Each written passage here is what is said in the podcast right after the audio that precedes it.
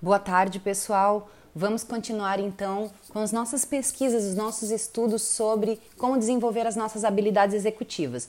E a gente já está, acho que há uns dois dias, falando sobre a habilidade mais difícil de se desenvolver, que é a iniciação das tarefas, que é também apontada por todas as pesquisas que é a habilidade menos desenvolvida na maior quantidade de pessoas. Então, se você tem essa dificuldade, fica tranquilo, porque você está ali junto com muito mais outras pessoas que também têm essa questão. Muitas vezes a gente tem a capacidade de iniciar tarefas que a gente gosta. É bem comum, né? Então, quando é uma coisa que eu gosto, eu começo logo. O problema é quando é uma atividade que eu não consigo identificar o prazer ou a satisfação instantânea, o, aquela a, a receber a dopamina a curto prazo, tá? Então, hoje eu vou enviar aqui para vocês dois TED Talks que falam sobre isso. Eles estão, estão são falados em inglês, mas tem legendas em português. Eu já estou mandando para vocês o link com a legenda, tá? Um é do Tim Urban. Ele, ele decifra a mente de um procrastinador clássico. Ele é bem engraçado, é um TED bastante bacana, onde a gente consegue se identificar bem com os, as motivações de por que a gente adia as nossas tarefas. E eu quero chamar a atenção para vocês sobre um quadro que ele mostra no final, onde ele lista, é, um, é como se fosse uma grande folha, imagina uma grande folha A4, tá?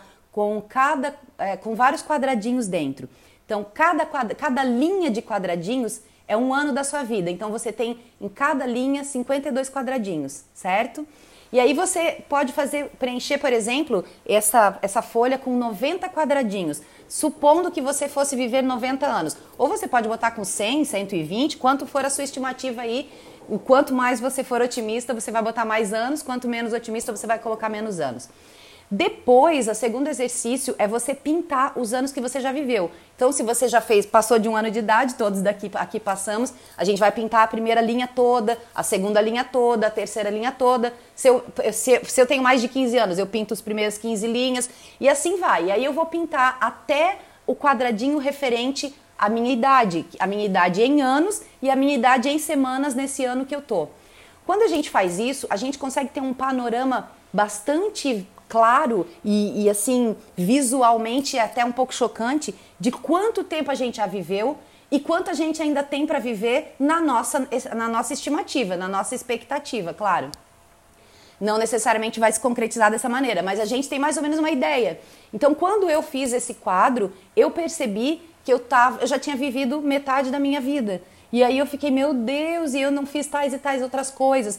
Isso é, uma, é um elemento que pode te motivar a começar a fazer coisas que você ainda não, não fez, que, te, que deixou de lado, tá?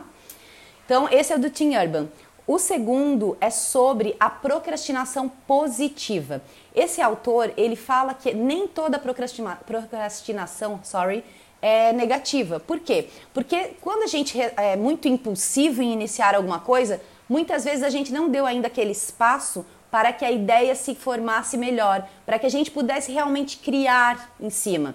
Então, uma das técnicas boas para resolver isso é recebo uma tarefa, é lógico que eu devo avaliar o prazo de entrega, que é para eu não descumprir esse prazo, mas eu posso sim programar então iniciar não de imediato, respeitando o prazo final, e eu posso também programar fazê-la aos poucos, porque isso vai gerar os intervalos necessários para que a gente possa ter esses espaços criativos, esses espaços com que, que vão fazer com que o meu produto final, a minha execução daquela tarefa, saia melhor do que se eu pegar ela e começar de imediato e fazê-la toda de uma vez.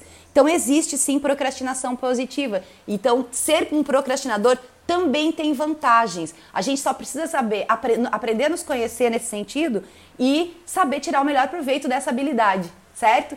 Então vamos olhar as coisas da, da, com um pé assim mais na realidade e é lógico a gente tem prazos a cumprir com diversos compromissos com diversas pessoas e, e alguns têm, têm a ver com o nosso trabalho, outros não, mas aí a gente vai buscar esse respeito individual tanto do nosso processo quanto do que nós temos para entregar aí para o mundo, para as pessoas, para os nossos serviços.